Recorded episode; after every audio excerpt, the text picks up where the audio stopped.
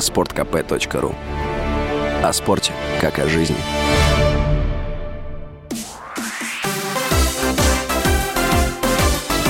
Новости спорта. Пресс-атташе сборной Таджикистана по футболу Фаридун Салиев подтвердил информацию об участии сборной России в первом матче Центральноазиатской футбольной ассоциации.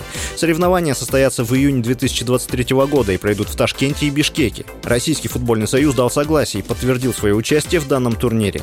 Напомню, что в ноябре прошлого года проводился товарищеский матч между сборными Таджикистана и России. В преддверии этого матча между РФС и ФФТ был подписан меморандум о сотрудничестве. Отмечу, что в ЦАФа состоят такие федерации, как Афганистан, Иран, Кыргызстан, Таджикистан, Туркменистан и Узбекистан.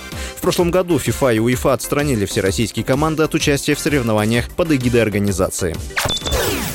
Российский гроссмейстер Алексей Сарана одержал победу на чемпионате Европы по шахматам. Соревнования завершились в понедельник в Сербии. Сарана набрал 8,5 очка в 11 турнирах. Второе место занял представитель Румынии Кирилл Шевченко. Третьим стал Даниэль Дарда из Бельгии. Они также набрали по 8,5 очка, но уступили россиянину по дополнительным показателям. По итогам турнира 23 лучших шахматиста получили право сыграть на Кубке мира. Из россиян в топ-23 также попали Давид Паровян, Андрей Есипенко и Сергей Азаров. Призовой фонд чемпионата Европы составил 100 тысяч евро. За победу в турнире предусмотрена награда в 20 тысяч евро.